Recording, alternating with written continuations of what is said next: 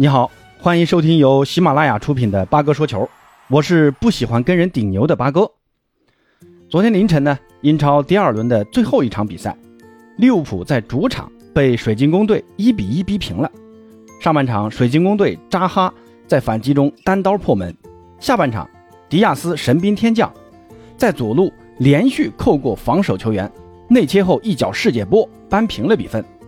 尽管鲁涅斯在下半场开场没多久，因为用头冲撞了对手后卫安德森，被红牌罚下。但少一人作战的红军，在接下来的比赛中，仍是围着水晶宫的球门狂轰滥炸。不过呢，都无功而返，最终无奈的只能接受开赛两连平，在积分榜上已经落后榜首的曼城四分。那这场比赛，利物浦虽然是占尽了优势，但射门效率非常的低下，全场二十四脚打门，只有四脚命中目标。而且呢，大都还是禁区外的远射。面对水晶宫的五四幺的铁桶阵，克洛普的球队在破铁桶方面似乎应变能力略有不足。而随着球队的两连平，本赛季的争冠形势似乎也发生了一些微妙的变化。根据最新的夺冠赔率，曼城的夺冠赔率已经从一点六一提升至一点三六，而利物浦的夺冠赔率则降至了五点零了。从这个侧面也看出。欧洲媒体对于利物浦的前景似乎并不怎么看好了。那本期节目呢，就简单的和朋友们分享一下，是什么原因造成利物浦如今一个尴尬的局面。那利物浦的前两个对手，一个呢是升班马富勒姆，一个呢是上赛季英超第十二名水晶宫。从排名上和球队整体实力上，都无法和利物浦相比的。首轮打富勒姆的比赛。让英冠射手王米特洛维奇梅开二度，他的第一个进球通过在反击过程中的下底传中起高球，米特洛维奇在后点力压右后卫阿诺德头球打进的。那这个球呢，阿诺德是一点办法也没有啊，不管是身高还是起跳都比不过人家，而且本身阿诺德就是攻强于守的边卫。那第二个球则是水晶宫在反击中形成单刀，范戴克在禁区犯规送点。那再看看这场比赛，扎哈的进球同样是反击中接队友的穿透式直塞形成单刀破门，发现没有？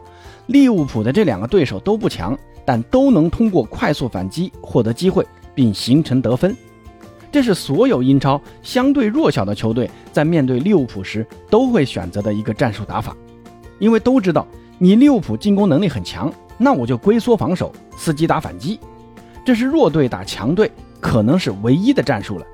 关键是利物浦的进攻往往都很依赖速度和空间。如果对手把空间收缩，那你该怎么办呢？你怎么破密集防守呢？而且呢，马内走了之后，利物浦引进了高中锋鲁涅斯。那既然有了中锋，利物浦的战术重心也慢慢从两个边路为主变成了边中结合为主，势必会压缩对手的防守阵型，因为都知道你来了个很强力的中锋。都防着你这一招啊，这就导致对手大量的防守球员会集中在禁区中央。原先利物浦的进攻呢，有很大一部分会直接从后场利用长传来发动进攻，再利用一侧的边锋来吸引防守注意力，再快速分到另一侧，利用这种球场区域的快速转换来寻找空当机会。这对于后场球员来说，并不需要太过于把防线前压。但现在有了中锋。不管是阵地战还是两侧起高球掉禁区，都会出现阵型前压围攻球门的局面。当然了，不是每次进攻都是有效的。如果这次进攻失败了，那为了抢第二落点，你必须在禁区外布置足够多的人手来拿下球权，组织第二波进攻。这样也相当于以进攻来代替防守，通过这种连绵不断的进攻来阻止对手打反击。但这种做法总会有疏忽的时候。你看打水晶宫的这场比赛啊，后场基本只剩下范戴克和菲利普斯在后面，而扎哈的那个进球就来自于埃泽的直塞，而埃泽在送出这个直塞之前，米尔纳是离埃泽最近的防守球员，但米尔纳的上抢太随意了，这个疏忽就给了埃泽摆脱的机会，然后就是扎哈的单刀了。所以呢，你看这些中下游球队在本方半场摆好大巴，那前场呢？就放置一个速度很快的前锋，等着长传和直塞，总能打成一两个。另外啊，利物浦的两个边卫特别喜欢插上进攻，而利物浦的中场又喜欢内收，配合前场的三叉戟进行小范围的传接配合，形成局部人数优势和增加传球接应点。这就造成利物浦的后场两个内部的空间极大。尽管两个中卫范戴克和马蒂普的覆盖面积够大，防守能力呢也很强。不过呢，现在马蒂普受伤了，而菲利普斯的性子啊又有点毛毛躁躁的，所以呢，对手只要在前场配一个速度快、擅长反越位的前锋，一旦有反击机会，送出去的直塞如果能穿透两个中卫，就很容易让对手的前锋获得单刀机会。你总不能每次都指望阿里松能封住对手前锋的射门吧？那更要命的是啊，如今利物浦是伤兵满营，中锋费尔米诺。若塔受伤了，中场迪亚哥受伤了，中卫线马蒂普和科纳特也受伤了。那这条中轴线基本就只靠范戴克在苦苦支撑了。菲利普斯明显还难堪大任。好在呢，两个边路的进攻打得还算可以啊。迪亚斯这场比赛发挥其实还是非常好的，不管是持球突破还是回防都做得很到位的，而且呢还内切打进一粒世界波进球。但迪亚斯啊。有点过于痴迷自身带球突破了，在传球这一块做的就是没有马内好啊。左侧的传中和过渡很少，而右路的萨拉赫的发挥也是很稳定的。不过呢，萨拉赫的作用在有了鲁涅斯之后似乎有点下降了。萨拉赫的成名绝技右路内切已经连续两场没怎么看到了，基本呢都是下底在倒三角回传找鲁涅斯。所以啊，你看利物浦的进攻其实打的是有点别扭的。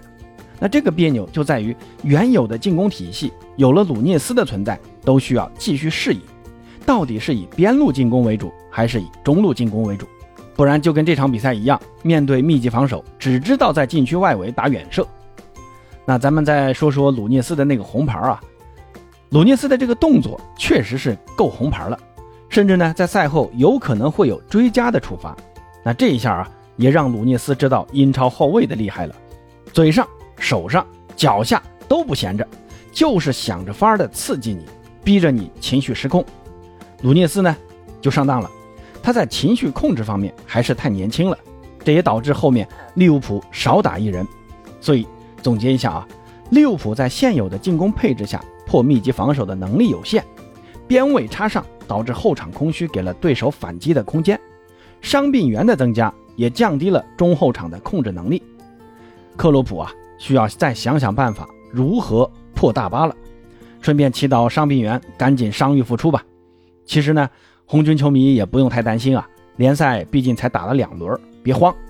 谁能保证说曼城就能一直这么赢下去呢？而利物浦又会这么一直低迷下去呢？要知道克洛普的调整能力还是很强的，真的不用太担心。至于大家说的什么中场买人的问题啊，八哥倒是觉得这一点真的可以跟皇马学学啊。首先呢，红军的中场并没有你们想象中的那么弱；其次呢，市场上也没有好的合适的中场让你买；第三呢，就是利物浦的母公司芬威集团还会不会再继续掏出那么多钱给克洛普去补充中场？所以呢，大家就发发牢骚就可以了。什么利物浦保住前四就是胜利呀？恭喜曼城提前三十六轮夺冠呐！那这些话就当个段子听听，笑一笑就好了。那这不下一轮啊，就是打曼联。那你们再想想，曼联现在是什么样子？那还会说这种话吗？哼。那说到下一场打曼联啊，朋友们可以猜猜利物浦又该如何调整呢？八哥这里呢抛砖引玉，鲁涅斯因为红牌上不了，菲尔米诺和若塔如果还是上不了，那克洛普啊。有可能会改打四四二阵型，让迪亚斯和萨拉赫打双前锋，中场呢再增加一个人。利物浦的中场确实啊，相比后场和前场来说还是相对偏弱的。那增加一个中场人数，强化拦截和逼抢的能力。现这一场双红会，曼联估计还是会以防守反击为主，通过增加逼抢的人数来逼迫曼联失误。因为都知道啊，曼联的球员现在最害怕的就是逼抢。你一抢，他们就丢球，而取消中锋，让迪亚斯和萨拉赫在前场有充足的空间，发挥他俩持球内切打门的能力。八哥虽然是曼联的球迷啊，也觉得利物浦拿下曼联这三分啊，对于红军来说问题应该不大。问题就在于曼联会输几个。嘿，八哥作为一个曼联球迷啊，真的太扎心了。那朋友们对于利物浦的两连平是怎么看的呢？下一轮打曼联会迎来赛季首胜吗？欢迎在评论区告诉八哥。咱们下期再见。